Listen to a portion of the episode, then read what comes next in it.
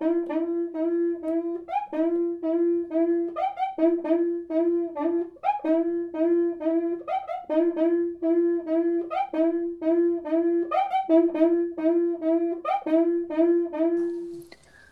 sambistas e foliões de todo o Brasil. Eu sou Felipe Tinoco. E eu sou Beatriz Freire.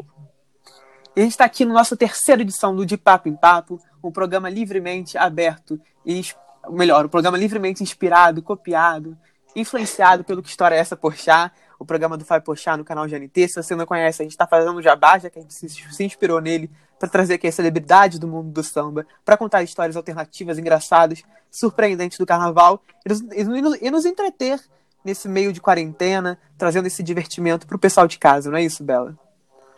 É isso, Tino. Pensando em que vocês possam também dividir as histórias de vocês com a gente, a gente criou um número carinhosamente de WhatsApp, para onde vocês podem enviar seus áudios com os relatos de histórias inusitadas, engraçadas, os causos inesperados que vocês vivenciaram com as escolas de samba. E o número é esse aqui que eu vou ditar agora. O DDD é 21 9671 38333. 9671 38333. Basta mandar e aí, quem sabe, vocês também podem aparecer aqui no podcast do Carnavalize.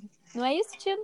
Exatamente, Bela. O número do WhatsApp também está presente nas nossas redes sociais. Se você não conseguiu anotar, está também na descrição do, do, Spotify. Então vai lá no arroba Carnavalize no Twitter, vai no arroba IG Carnavalize no Instagram e manda esse áudio pra gente pelo WhatsApp. Nós teremos hoje duas participações especiais de histórias que estão atreladas até a própria, o próprio contexto que a Lucinha aqui vai trazer pra gente. E bem, falei o nome dela, já vou apresentar. Estamos hoje com Lucinha Nobre, apenas a primeira porta-bandeira da Portela, que fez história na Tijuca, na Mocidade, em tantos outros pavilhões que ela carregou nos últimos anos também na Inocentes, na Porto da Pedra, sempre muito brilhante, ativa na Sapucaí, e uma comunicadora nata. A gente está procurando pessoas que saibam se comunicar, sabem contar histórias engraçadas aqui. No primeiro programa a gente trouxe a Priscila Mota e o Rodrigo Negri, que são dois amigos, inclusive, da Lucinha. Lucinha que os apresentou Sim. a Fernando Horta e colocou eles dentro da Tijuca. Depois Jorge Silveira, enfim, só pessoas comunicativas hoje não poderia, não poderia deixar de ser diferente. E já estou falando rápido, já estou no ritmo dela. Fala aí?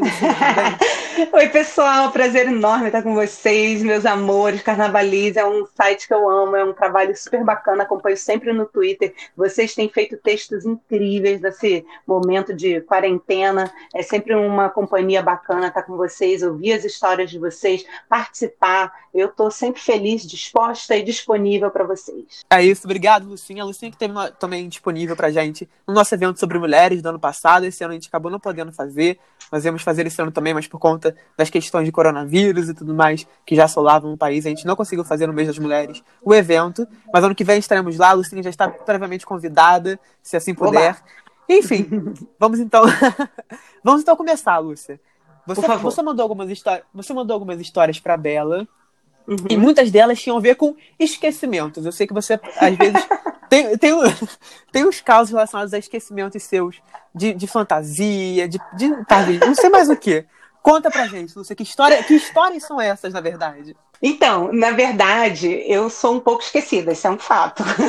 e eu já esqueci a bandeira em algumas ocasiões. Eu me lembrei, por exemplo, da, uma vez a gente teve um lançamento, eu era da mocidade ainda, bem novinha, e aí teve um lançamento de, de samba enredo, de samba enredo do disco na época, lá na quadra da Viradouro. A gente saiu da quadra, foi para lá, e quando chegou lá, eu me, me eu reparei que eu tinha esquecido a bandeira. Aí o presidente falou: não, tudo bem, fica tranquila e tal. E a minha bandeira chegou. Quando chegou o dia do meu pagamento, eu percebi que tinha uma grande quantia faltando. E aí, quando eu falei, ué, mas por que, que tá faltando essa grana? Aí ele falou, não, aí foi o táxi que eu fui pegar a bandeira, que eu mandei pegar a bandeira para você. E aí, para quem sabe assim, você deixa de esquecer. Então, só que aí não adiantou. Por quê? Passados alguns anos, é, teve um ano que eu estava. Quem, Para quem não sabe, o meu irmão, Dudu Nobre, ele, antes dele ser cantor, ele foi meu apoio, né? Ele, durante bastante tempo, desfilou ali do meu lado, é, naquela de água, de carregar roupa, de não sei o que, não sei o que lá. E aí teve um ano que a gente tava assim, já, tipo, quase, na verdade, a gente ainda tava indo, né? Quando a gente. E eu gostava, eu morava no Flamengo, a gente pegava o metrô, e eu gostava de ir sempre de metrô, porque é, mais, é menos complicado, né? Essa coisa de carro, estacionar. Eu sempre ia de metrô, hoje eu vou de van. Aí o meu irmão, a gente entrou no metrô assim, olhou para cara um do outro, aí ele falou, cara tá faltando alguma coisa. Aí eu olhei para ele, Falei, é verdade, a bandeira. Aí ele já saiu do metrô correndo, voltou em casa, eu fui indo, né? É, já me arrumando e tudo mais. Ele voltou em casa e pegou a bandeira e aí deu tudo certo. Essa foi tranquila, foi no desfile oficial, foi bem tranquilo, deu tempo de tudo. Porém, teve um ano, no ano que a mocidade ganhou, que a gente foi a gente foi para a avenida, né? E aí a gente voltou em casa para pegar a roupa. Eu não me lembro exatamente como foi a história. Eu sei que a gente voltou em casa para pegar a roupa e a minha avó ela quis ajudar e aí ela desceu com as bolsas. Falou, não, já vou descendo com as bolsas e tal. E desceu com as bolsas, ficou lá embaixo esperando, botou tudo no carro, foi para a avenida. Nesse dia a gente já estava de carro. Aí quando a gente chegou lá, fui começar a me arrumar, eu olhei assim e falei, mas cadê o resto da roupa?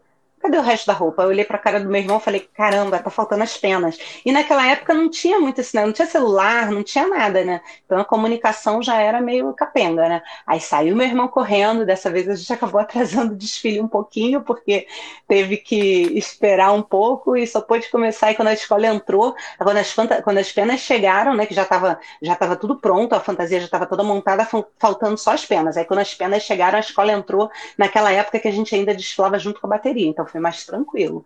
E de vez em quando eu esqueço, saio assim, vou pro... já esqueci também naquele dia do foi o final do ano, no Réveillon, que teve em, em Copacabana, do ano passado. Eu esqueci a bandeira na quadra também. Marlon, meu mestre sala maravilhoso, pegou o metrô, foi até Madureira, até Madureira não, né? Foi até onde que deu para ir de metrô, e aí depois pegou um Uber e voltou, enfim, deu tudo certo. A Portela era a última e a gente conseguiu. É, graças a Deus a gente conseguiu dançar, mas eu já esqueci a bandeira algumas vezes, na verdade. Bom, falando nesses esquecimentos e nessas atrapalhadas, né, que envolvem a nossa memória, a gente vai ouvir agora o áudio do Tiago Lacerda e um momento muito curioso que ele passou na Sapucaí. Solta aí. Alô, galera do Carnavalize, tudo bom? Hoje eu vim contar aqui um caso engraçado que aconteceu comigo no ano de 2006, no Império da Tijuca. Vamos lá, 2006 a Império da Tijuca reeditou o samba de 86 em homenagem ao próprio bairro.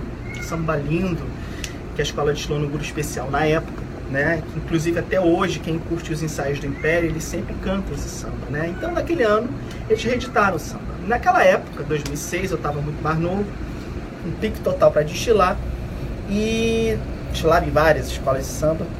E tinha um amigo nosso chamado Jorge Mendes, né, o carinhosamente chamado pela gente de Jorjão, ele organizou um grupo, né, para destilar no Abre Alas do Império da Tijuca, de composição né?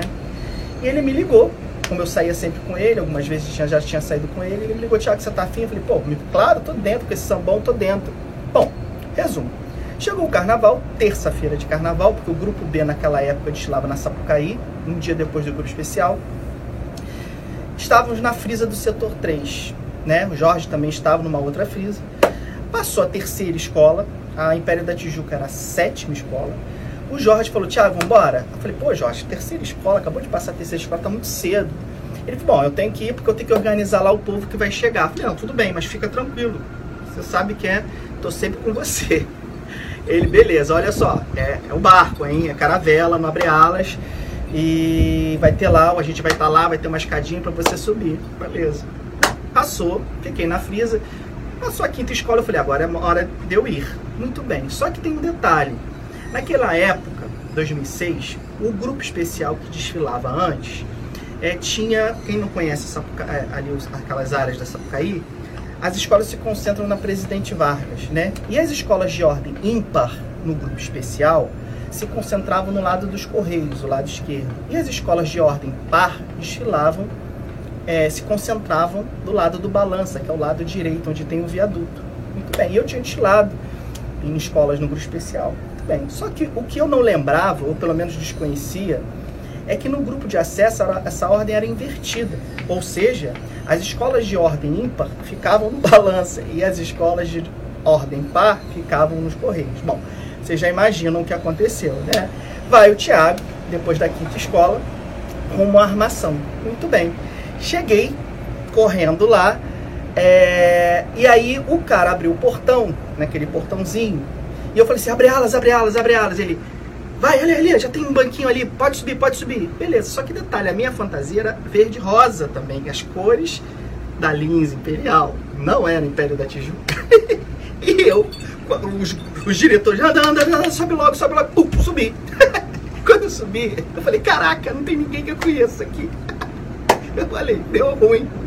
Aí o carro começou a andar e virou o setor 1, né? E acoplou na água. Eu falei, cara, isso aqui não é Império da Tijuca. Eu falei, tem que descer. Aí eu falei assim, amigo, é, eu subi errado, eu não sou desse carro. Ele, não, agora você fica aí. Eu falei, não, querido, eu sou, não sou dessa escola. Aí ele falou assim, não, agora você vai ficar. E começou a brigar comigo. Aí eu falei assim, cara, eu tenho que descer. Aí teve uma mini briga, não foi nem briga, uma discussãozinha. Eu falei, cara, eu vou descer. Aí, quando o carro já tava bicado no setor 1, já tinha entrado um pouquinho até, eu fui e me joguei. Não era muito alto, eu tava na base do carro, né, do lado de um barco. E detalhe, o abre-alas da Lins era um barco também, por isso que eu me confundi. Né, eu falei, eu, eu, quando eu cheguei e vi o barco, falei, cara, é o barco. E eu tava de verde rosa, verde rosa. E quando eu ia imaginar que tinha todas essas coincidências trocadas, né? Bom, me joguei, né? Não era muito alto, me joguei, tava no assoalho do carro. E aí eu lembro que na hora que eu me joguei, o, o, a minha roupa ficou numa decoração do carro e rasgou aqui do lado. E eu desesperado, já estava bem nervoso, né? Cheguei na concentração do Império da Tijuca e só tinha uma escada. Aí o, o, coordenador do carro começou a me xingar de tudo que era nome, o Jorge começou a me xingar de tudo que era nome, porque eu estava atrasando a subida das composições dos outros carros. Eu falei, Jorge, olha como é que eu tô. Eu subi no carro errado, eu subi na Lins. E aí foi uma, naquele momento de estresse, depois isso virou uma história engraçada. Mas de castigo, o Jorge, me, ao invés de, de eu destilar junto com um grupo na frente da alegoria, onde as pessoas estavam, ele me botou atrás da alegoria, botou atrás da caravela. Então poucas pessoas me viram achando que eu ia desfilar. Primeira vez que eu ia desfilar em abre alas, desfilei escondido de castigo. é isso aí, amigos. Acontece com todo mundo, né? Uma pessoa distraída acontece mais. Valeu. Gente, Lucinha, imagina você ir pro lado errado da concentração, você ir pro Correios, em vez do balanço, do balanço para do Correios. Não, não, tem, não tem a perdição, é, é mais fácil esquecer 20 bandeiras do que, do que fazer isso, pelo amor de Deus. imagina, nossa, mas assim, é bem minha cara fazer isso. Ainda bem que eu, eu tenho credencial, então eu vou por dentro, vou para um lado, vou para o outro. Aí fica mais tranquilo para a gente se movimentar, né? Mas tem que dar a volta inteira, já pensou? Se, se tivesse que sair por fora, né? Nesse caso, ele conseguiu por ali mesmo mudar de lado, né? Mas imagina se ele tivesse que dar volta inteira por fora da concentração, ele não ia conseguir desfilar. Gente, essa história é surreal. Agradeço ao Thiago por ter enviado a gente. Agradeço a Luiz Campos, que foi quem mediou isso aí. Ela, ela conhece o Thiago, conhecia essa história, disse que já tinha rido o bocado com ela. E, gente, que absurdo. Sinceramente, ele ainda se jogar na, no Sérgio Setor 1, fazer uma coisa meio Ana Hickman na Sapucaí, realmente é pros corajosos. Lucinha, vamos, vamos, vamos seguir, vamos seguir adiante, vamos, vamos. comentar outras coisas. Bem, a Bela me contou que você mandou para ela uma história um pouco controversa de um, presidente, que eu não vou citar nomes, não vou citar pavilhões, não tem por que aqui falar isso, que fez uma atitude um pouquinho indelicada com a sua pessoa em relação ao seu prolabore. Como é que foi isso? Bom, é verdade, hoje em dia eu acho engraçado, mas na época foi bem tenso, né? E assim, eu tava já faltava o quê? Sei lá, semanas para o desfile e faltando aquela grana. E todo mundo falando para mim: ó, se você não receber antes, esquece que depois ele não vai pagar. Se você não receber antes, esquece que depois não vai ter jeito. Aí, um dia antes do desfile, eu fui pro barracão.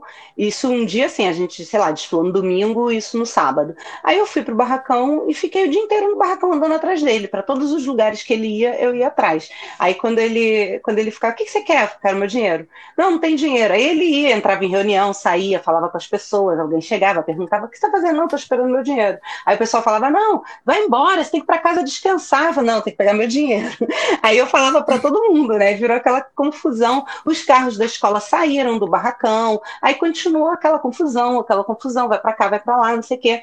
E aí, por coincidência, a minha segunda porta-bandeira na época, ela também, ela, ela também era secretária do presidente. Aí eu falei para ela assim, eu falei, olha, amiga, é melhor você ir lá no barracão, experimentar lá no ateliê, experimentar roupa, porque eu não vou desfilar. Aí ela ficou desesperada, né? Imagina, a roupa era muito maior do que ela, pesada pra caramba, e tipo, não tinha ensaio, não tinha nada. Passou assim, 20 minutos, o dinheiro apareceu. Aí, só que quando eu estava na sala da, da, da, diretoria, né? Aí quando o presidente foi, foi, foi me pagar, ele botou o dinheiro todo dentro do saco, num saco do Bob's, aqueles saquinhos que a gente vê rolando ali na, na, na, na, na cidade do samba. Aí ele botou o dinheiro todo ali e jogou o dinheiro na minha cara.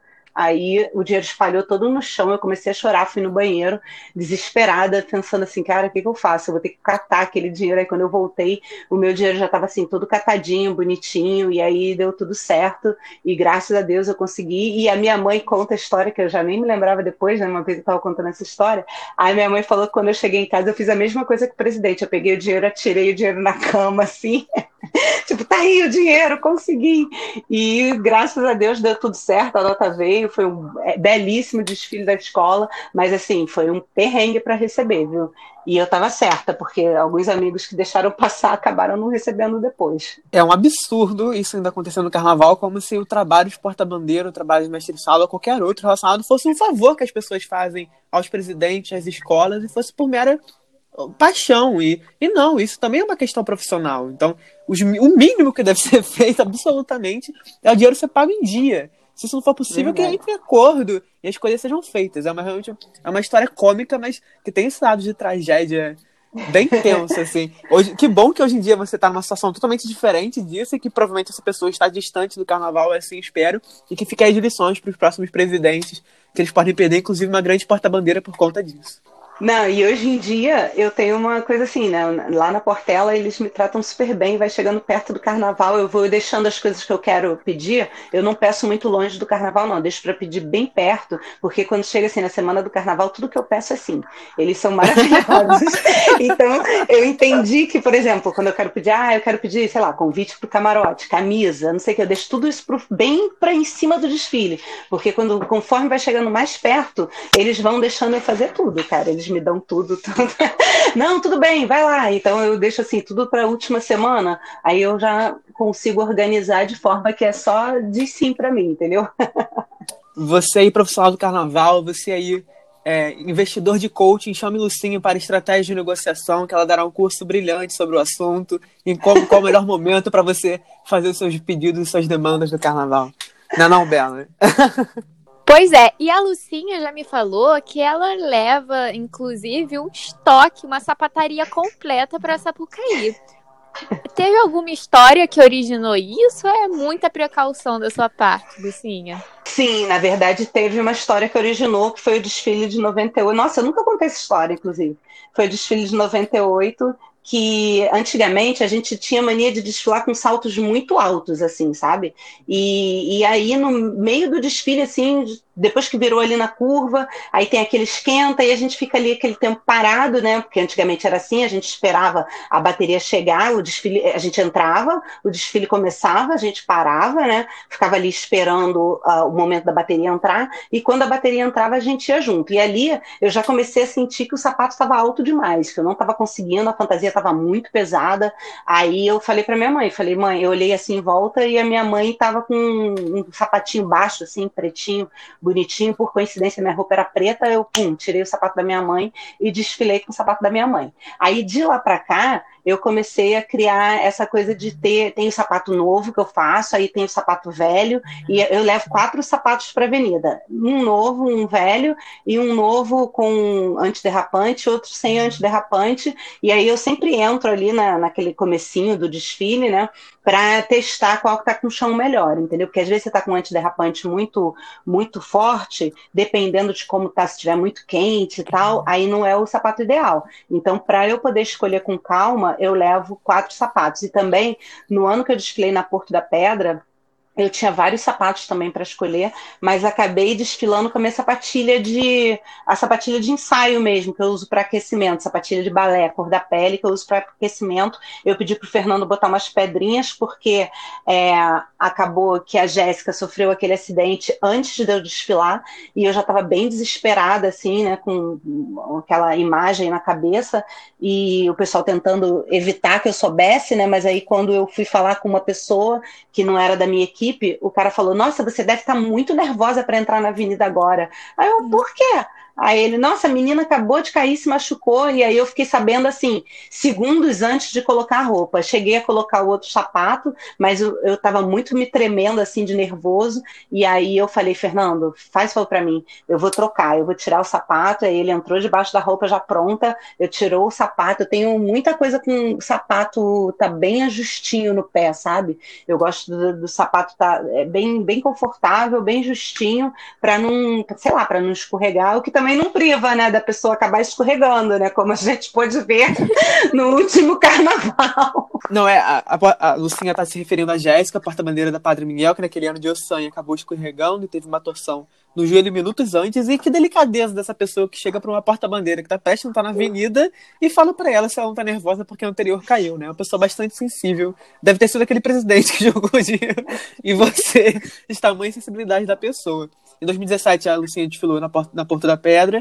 no Rio de Sobre Martinhas. Lucinha, uma pergunta de leigo. Faz diferença, não faz diferença você ter essa divisão de sapatos por conta da altura deles? Não tem um que seja mais alto, mais baixo, isso faz um pouco de diferença no seu próprio visual? Sim, na verdade, até sim. A fantasia fica um pouco mais baixa, dependendo, mas eu uso um salto bem baixinho hoje em dia. Eu uso aquele que é o 3,5, às vezes eu uso 4, e aí fica tranquilo, assim, dá para tirar ou botar. E também tem uma coisa, eu gosto de fantasia, assim, mais perto da anágua, perto do chão, sem bater, né? Tem porta-bandeira que gosta quando a anágua bate no chão. Eu odeio a minha anágua batendo. Então, quando eu vou botar ela no Fernando, eu já coloco normalmente sempre com salto Toda, totalmente baixo, às vezes de tênis, eu sempre acabo experimentando de tênis. E aí, quando boto salto, ela sobe um pouquinho, não faz diferença, porque ela já não bate quando eu tô de pé descalço, entendeu? ou de tênis.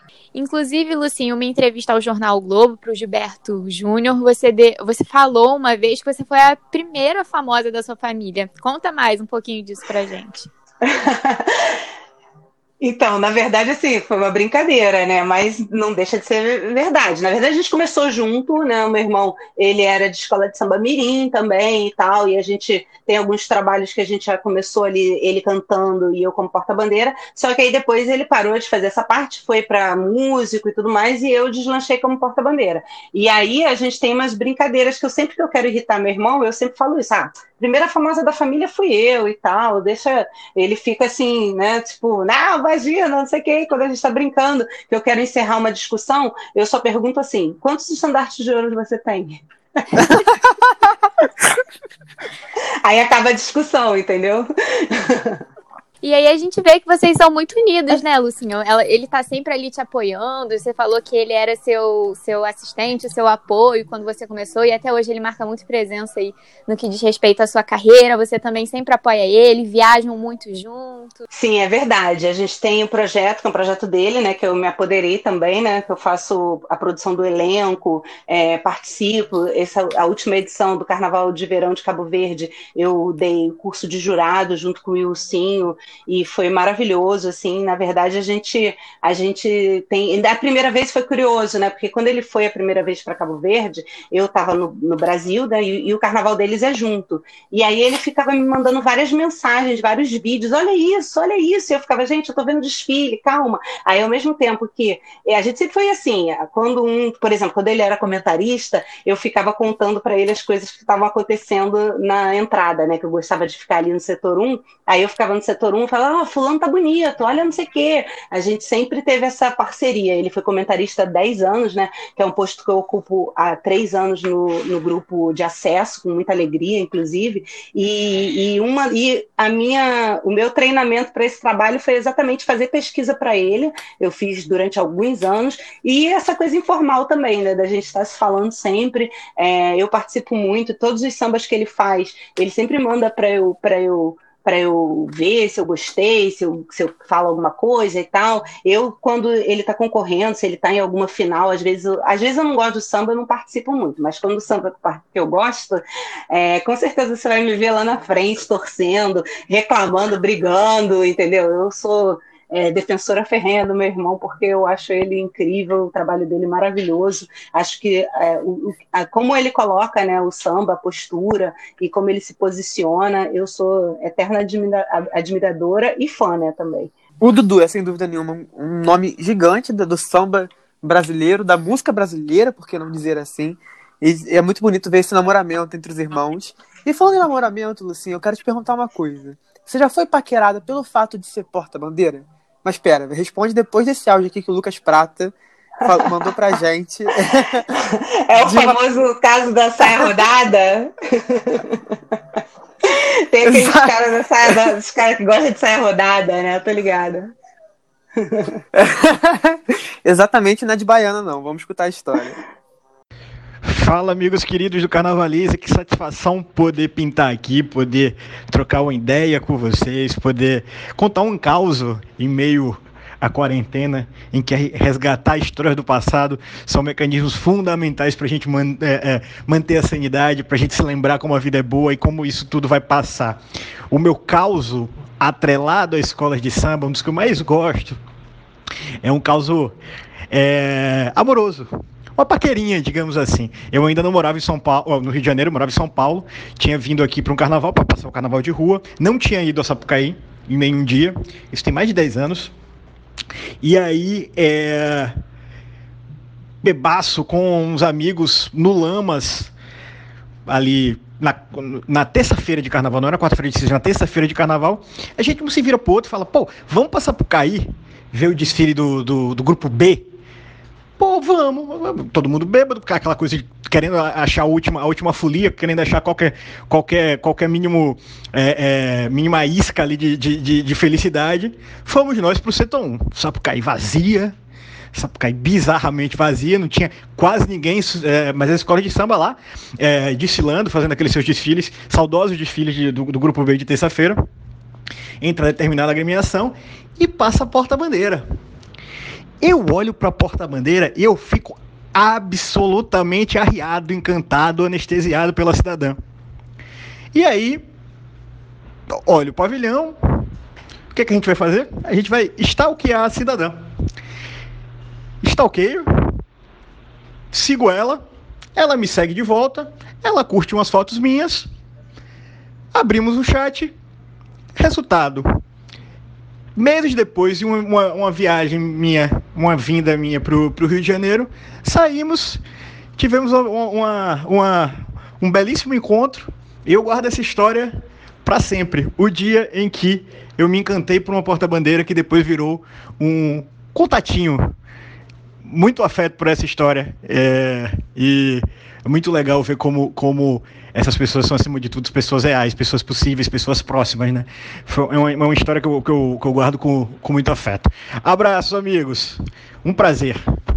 Obrigado, Lucas. Obrigado, Caju, por esse áudio. E aí, Lucinha, já rolou paquera por conta de, dessa saia rodada, como você falou? Pois é, né? Tem a galera da saia rodada que gosta de uma saia rodada, né? Já aconteceu de, tipo, muito tempo atrás, tá, gente? Tô namorando há cinco anos, então não tem mais isso, não. Mas tem um caso, assim, de, de gente que eu fiquei, aí depois outra porta-bandeira ficou, outra porta-bandeira ficou. Aí a gente descobriu que o cara gostava de saia rodada. É, é até uma, uma, uma gíria, né, que a gente usa. Tipo, ah, ele gosta de saia rodada. E você sabe que é o cara que já ficou com mais de uma porta-bandeira. Bem, Lucinha, se a gente está falando de amor de paixão, agora a gente vai falar de infância e a gente vai começar as perguntas, bate-bola, jogo rápido que eu sei que vão surgir outras histórias, outras curiosidades suas como, como porta-bandeira. Tá. E a Bela vai começar com a primeira pergunta, né, Bela? A Lucinha começou muito nova, ainda criança, nesse universo das escolas de samba, mas eu queria te perguntar, Lucinha, qual é a sua primeira lembrança de infância dentro do carnaval? Na avenida, na minha primeira lembrança de infância já é assim, 1984, que foi um ano que 84 não, desculpa, 83, como era verde meu Xingu. Eu fiquei na casa da minha tia Gracinha, Padre Miguel, durante todo o carnaval, e a gente colava miçanga, né? A gente trabalhava, ela tinha uma fantasia para fazer, tinham várias fantasias, na verdade, né? Porque ela tinha uma ala, que era a maiorais do samba, e eu ficava lá colando miçanga, assim, foi o primeiro carnaval que eu me lembro, assim, carnaval que eu passei na rua, assim, que eu, que eu tenho lembranças dos meus amigos saindo de bate-bola e voltando, os, as fantasias que a gente colocou, a gente saindo no bloco do povão, eu tenho até foto desse ano, com a minha prima Paula, que foi porta-bandeira do Salgueiro também, agora hoje em dia ela mora na Suécia. Então, assim, as, a Alessandra também, né, que hoje em dia é cantora, na época já desfilava na mocidade. Eu me lembro da tristeza que eu fiquei, porque eu ainda não tinha idade para desfilar, né? Então, assim, 83 foi aquele carnaval que eu vivi, mas não vivi. Meu irmão já desfilou, meu irmão conseguiu desfilar no Império e desfilou é, já na mocidade também. E eu não, eu só fui começar a desfilar em 84, que aí eu já tinha um pouquinho mais de tamanho e aí eu já consegui desfilar. Mas as minhas primeiras lembranças de carnaval, assim, bem na cabeça, são a gente lá em Padre Miguel. É, no carnaval de 83, aquele como era verde meu xingu, meu xingu, sabe? Terno desfile de Fernando Pinto, e que também, e que também desfilava na maior samba eram os pais do Pedro Wimsdorf, nosso querido amigo do Jornal Globo. Um abraço, um beijão, Pedro. Os pais deles desfilavam nessa aula, Lucinha, eles tiveram essa conversa recente no Twitter, então resgatei aqui na memória. É verdade, eu até lembrei dele enquanto eu falei, né? Foi porque eu fiquei bem surpresa quando ele falou o nome da aula da minha tia, assim, porque, nossa, muitas lembranças, eu trabalhei muito. Eu lembro que eu ia para Padre Miguel e aí a, a gente, a gente ah, vai, queria descer, queria brincar, queria ficar na rua. E aí a gente tinha que cumprir uma determinada meta, né? De fazer qualquer coisa. Aí o Paulo e Cláudia, ou a gente, a gente só podia descer depois que a gente fizesse determinada, cumprisse determinada meta, que era sempre colar para ET, juntar miçanga, é, botar pluma, assim, aquela colar pluma uma do lado da outra para fazer aquele arranjo no papelão e assim por diante. Então, assim, são tempos muito bacanas que eu tenho muito carinho. Então, vou mandar até um beijo para a Gracinha também da Maiores do Samba, que hoje em dia é a ala do Valdir que também já era vice-presidente naquela época e hoje em dia é o dono da ala. Ela, existe até hoje, né? É isso, vive nossas lembranças, essas tradições que ainda permeiam nosso, nossa memória afetiva sobre todo o carnaval, né? Isso é muito importante. Lucinha, partindo para a segunda pergunta. Qual desfile que você gostaria de ter desfilado como porta-bandeira que você não desfilou? Ah, como porta-bandeira que eu não desfilei, eu acho que 2010 da Tijuca era meu, né? Por direito, né? Eu até brinco isso com, com a, com a Giovana, porque fiquei um tempão lá e a gente bateu na trave várias vezes, foram dois vice-lugares, e aí é, algum, é, vários desfiles das campeãs, e aí quando a escola ganhou eu não estava lá, então é um desfile que que eu gostaria de ter desfilado, com certeza. As pessoas também me perguntam muito é, se tem alguma fantasia que eu gostaria de ter colocado. E eu tenho uma fantasia que é de segunda porta-bandeira, né, da Mangueira, que a nossa amiga Deborão colocou, que era aquela Nossa Senhora, que eu acho linda, maravilhosa, e acho que eu adoraria ter desfilado com aquela fantasia. Maravilhosa. E aí, falando sobre papéis que não. sobre roupas que você não vestiu, é, desfiles que você não foi a porta-bandeira, eu queria saber de você, Lucinha, se você não fosse porta-bandeira, que outro cargo dentro de uma escola de samba, em que outro segmento você gostaria de participar, de estar presente? Durante muito tempo, essa pergunta tinha uma resposta certa, né? Rainha de bateria. É, sempre foi um sonho para mim, eu sempre gostei e achei bacana que eu pude desfilar de, na, ala, na ala das passistas, e aí foi bom também que também me deu é, entendimento pro fato de que eu não ia conseguir, né? Porque é muito difícil. Mas hoje em dia, quando eu vejo o carnaval em toda a sua estrutura, eu acho que eu gostaria de fazer exatamente o que eu fiz em Cabo Verde no último desfile que a gente fez lá, que foi levar a escola, acho que direção de carnaval, carregar o desfile ali, desfilar lá na frente com aquele radinho, é, coordenando ali a andada, coordenando as paradas. Acho que eu, eu gostaria muito de levar uma escola na Sapucaí, botar e tirar ela dentro da Sapucaí. Olha, resposta inusitada para a Lucinha, que, que, queria ter essa. É verdade, poucas pessoas gostam dessa função mais gestão, né? Gostam mais da parte criativa, artística. Essa questão da gestão não é tão não é tão comum das pessoas responderem nessa pergunta. Então vamos seguir, Lucinha. Qual é a loucura que você já fez por conta de escola de samba? Algumas, né? Já deixei de estudar, por exemplo, para viajar, para fazer show, por exemplo. Teve naquele ano do, do Sonhar Não, Não Custa Nada, 92, 93, ali, a mocidade fazia muito show. É, a gente viajou bastante ali e era tanta viagem que eu tive que parar os estudos e foi difícil, assim, teve, fiquei uns mais de seis meses assim sem estudar para poder pegar a estrada com a escola e depois tive que batalhar com supletivo, já perdi ano escolar por causa de carnaval. Quando eu era novinha também, eu fui morar na França com os meus pais, né, com meu pai e minha mãe, e aí isso foi para o carnaval de 86, 87 no caso, né, para o Carnaval de 88. Eu já era porta-bandeira, já estava morando lá, já estava estudando e tudo mais. E aí chegou um momento que ou eu voltava para o Brasil para continuar os ensaios e continuar a porta-bandeira, ou eu continuava lá, morando lá e, e, estudando, enfim, vivendo a vida lá. E aí me deu a louca, eu quis voltar e o meu pai, mais louco do que eu ainda, deixou e aí eu voltei para o Brasil em 88 para continuar sendo porta-bandeira. Pois é, mas parece que valeu a pena, né, Lucinha? Hoje você já coleciona inúmeros estandartes de ouro, muitas notas 10, tem uma carreira muito consolidada como porta-bandeira, é um dos grandes nomes do quesito. Acho que agradecimento também é todo nosso de você ter voltado e continuado porta-bandeira. Então, passando para a próxima pergunta, eu vou querer saber de você qual momento ligado à escola de samba mais te arrepia mas te emociona ao lembrar, toca profundamente.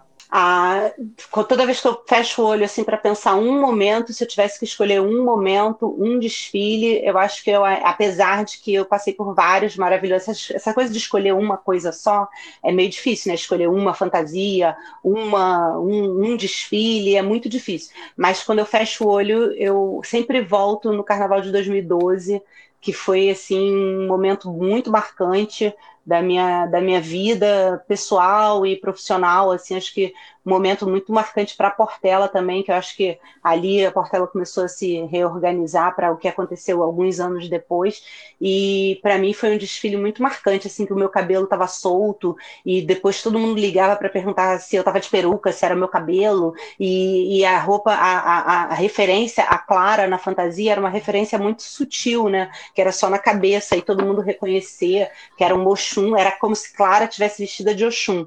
E por ser é, o meu santo, meu santo de cabeça, eu tenho muita. Quando eu fecho o olho, eu volto exatamente naquele momento que foi uma catarse aquele desfile, porque foi um, um ano muito difícil, eu tive inúmeros problemas, mas quando chegou na avenida, a gente conseguiu fechar o olho e deixar a coisa fluir, e eu acho que é um dos meus melhores desfiles. Agora, também não dá para deixar de citar o primeiro ano, duas vezes. Primeira vez que eu vi um samba do meu irmão na avenida tocando e a, e a, e a arquibancada cantando, que foi o samba da Viradouro. Canta Viradouro, sabe? Orgulho de ser Niterói. Cara, aquele desfile ali, quando eu vi meu irmão chorando pra caramba, eu olhando pra cara dele, chorando junto com ele, e a gente desfilando, assim, eu não desfilei, né? Mas eu fiquei ali do lado e tal, acompanhando ele, e foi emocionante. E 2014 14, que aí foi o samba dele na mocidade, também foi muito emocionante, mas eu estava muito nervosa, muito cansada, não sei se eu aproveitei tanto. O que passou antes da Viradouro foi muito emocionante, foi tudo no mesmo ano e foi, foi assim, uma grande estreia para o compositor, que o meu irmão sempre se sonhou em se tornar, e eu acho que ali foi um momento de grande emoção para mim também, apesar de são é a história do meu irmão. Eu acho que passa muito por tudo que a gente viveu junto dentro do carnaval. Tudo bem, Lucinha, Nossa, deixa de você até, contar. Meu olho até emocionou agora. Minha, minha, até lacrimejei. Mas é justamente essa pergunta, né? O que, que mais te deixa aflorado tudo bem? Você pode falar uma, duas, três coisas, não tem problema nenhum. O primeiro caso que ela falou foi do povo na rua cantando, feito uma reza, um ritual, o famoso Madureira na sua bipolô, na Portela em 2012, que ela veio com essa representação Sim. da Clara e de Oxum, que realmente para mim foi uma apresentação, eu acho que é uma das favoritas que eu tenho de você. Eu gosto muito, muito, muito dessa, dessa, dessa, sua, dessa sua apresentação. E eu tô com os Carlos Magalhães, que né, naquela época ele era comentarista do Carnaval, e escolhemos dele falando. Só faltou barracão para Portela disputar o título, porque realmente foi um desfile muito emocionante. Em 2014, a viradora campeã com, com o samba do seu irmão, né? Ela volta ao grupo especial em 2014 com aquele Orgulho de ser Niterói. E Pernambucópolis, que também é um enredo muito emocionante, um samba muito bacana do Dudu também. Então são três momentos muito fortes. Então, adorei as escolhas, Lucinha. Pode continuar fazendo três, quatro, cinco, quantos você quiser. É porque é injusto, na verdade, né? Tem gente que vai falar assim, nossa, mas não falou da Clara Nunes em 2019. Nossa, mas não falou de 97, da bailarina. É porque, assim, você perguntou coisas que me tocam o coração. Eu amo a Clara, eu amo todos os desfiles. Tem uns que são mais difíceis do que os outros, assim. Mas é, a emoção, ela sempre aflora. Mas, assim, se eu fechar o olho e tiver que escolher um momento, acho que esse momento aí, 2012, é, mora no meu coração. Certíssima. E quem assinou esse carnaval foi o Paulo Menezes, em 2012. E a gente quer saber agora, se você pudesse trabalhar com algum artista do carnaval que você ainda não trabalhou, quem seria? Pode ser um carnavalesco, pode ser um corófilo de comissão de frente, que você faz aquela dobradinha. Com o que, que você tem vontade de trabalhar ainda que ainda não rolou? Olha, eu vou citar duas, duas não, três pessoas com quem eu já trabalhei, mas nos três casos eu não peguei nenhum deles no auge e eu gostaria de trabalhar de novo agora com mais experiência, né?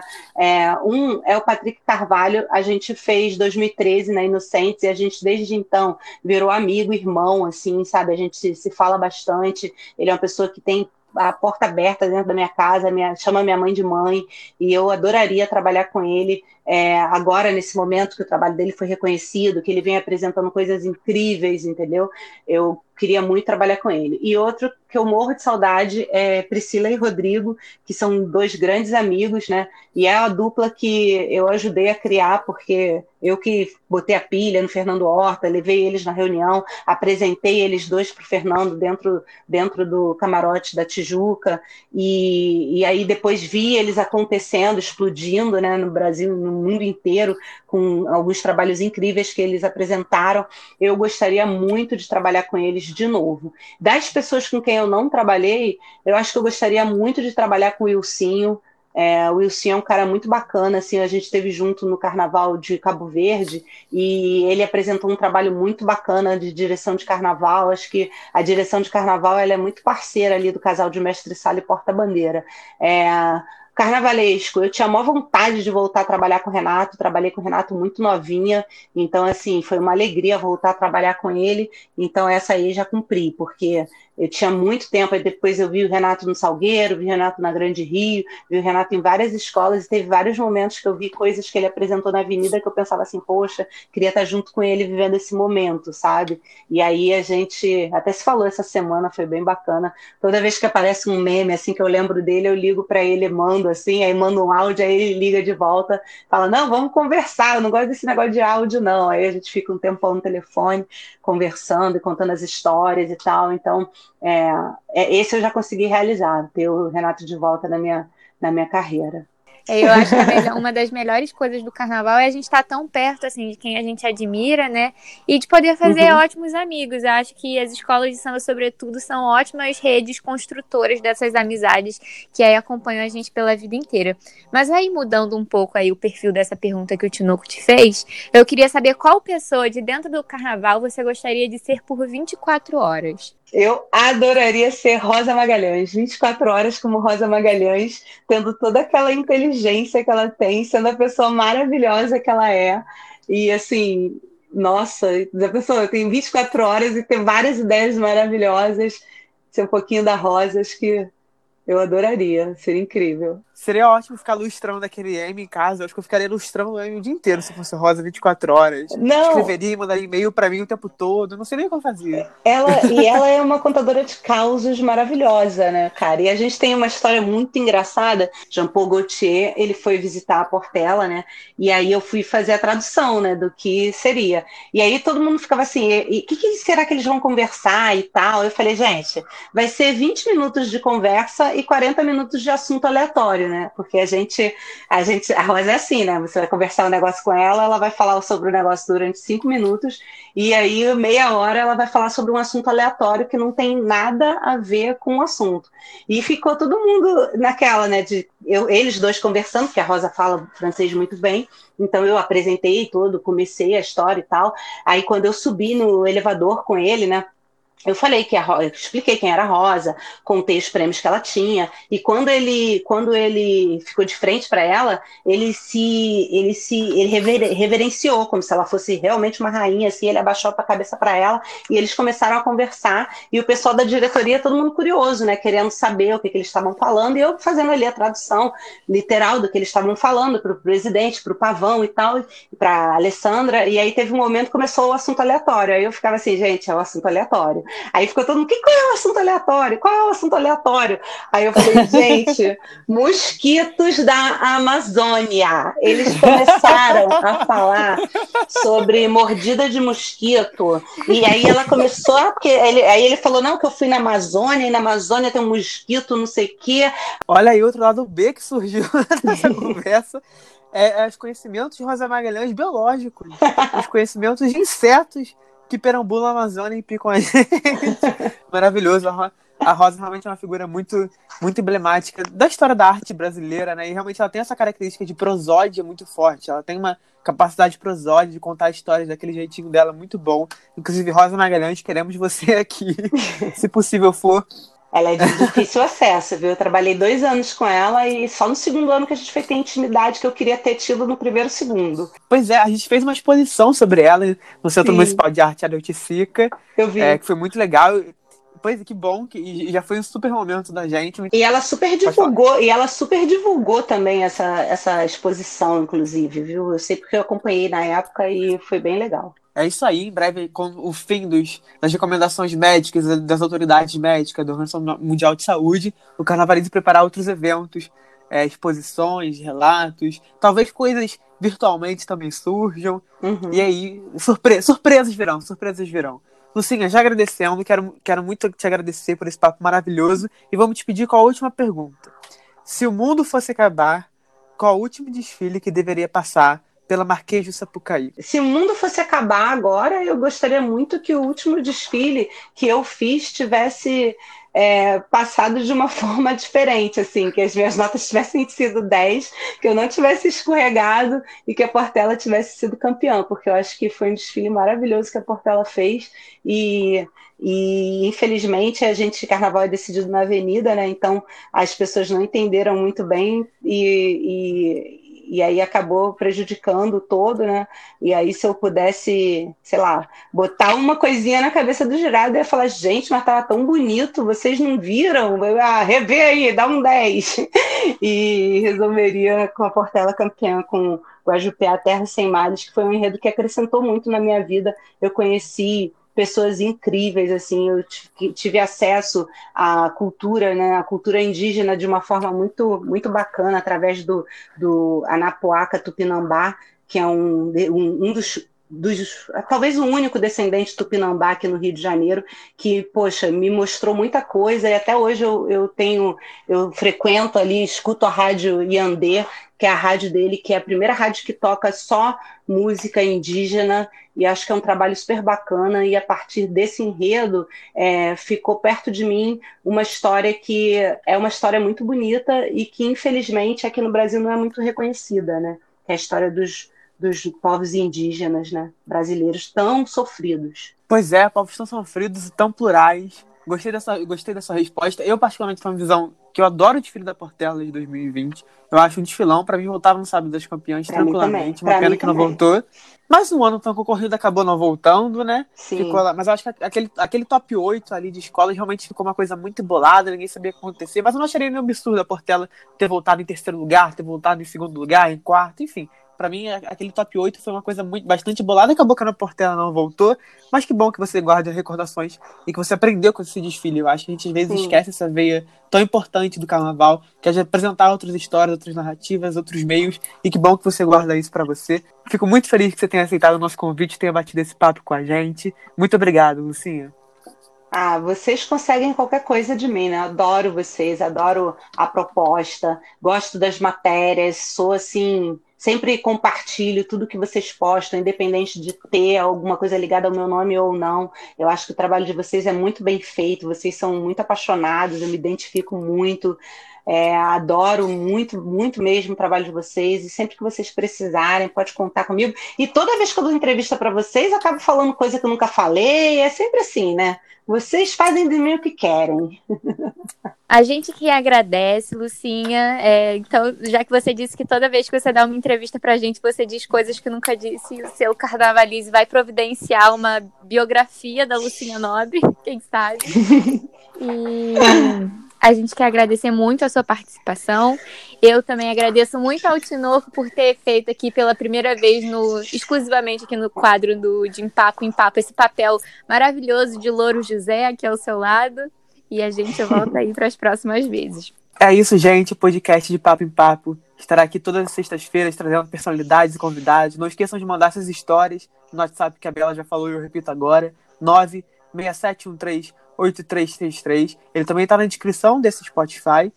Perdão, ele também está na descrição desse podcast e também lá nas nossas redes sociais. E é isso, sexta-feira que vem vem aqui e já adianto que vai ser com a pessoa que foi citada nesse podcast. Não vou dizer quem, mas fica aí o mistério. Até sexta que vem, gente. De bar em bar, de bar em bar, de papo em papo, carnavalismo conosco.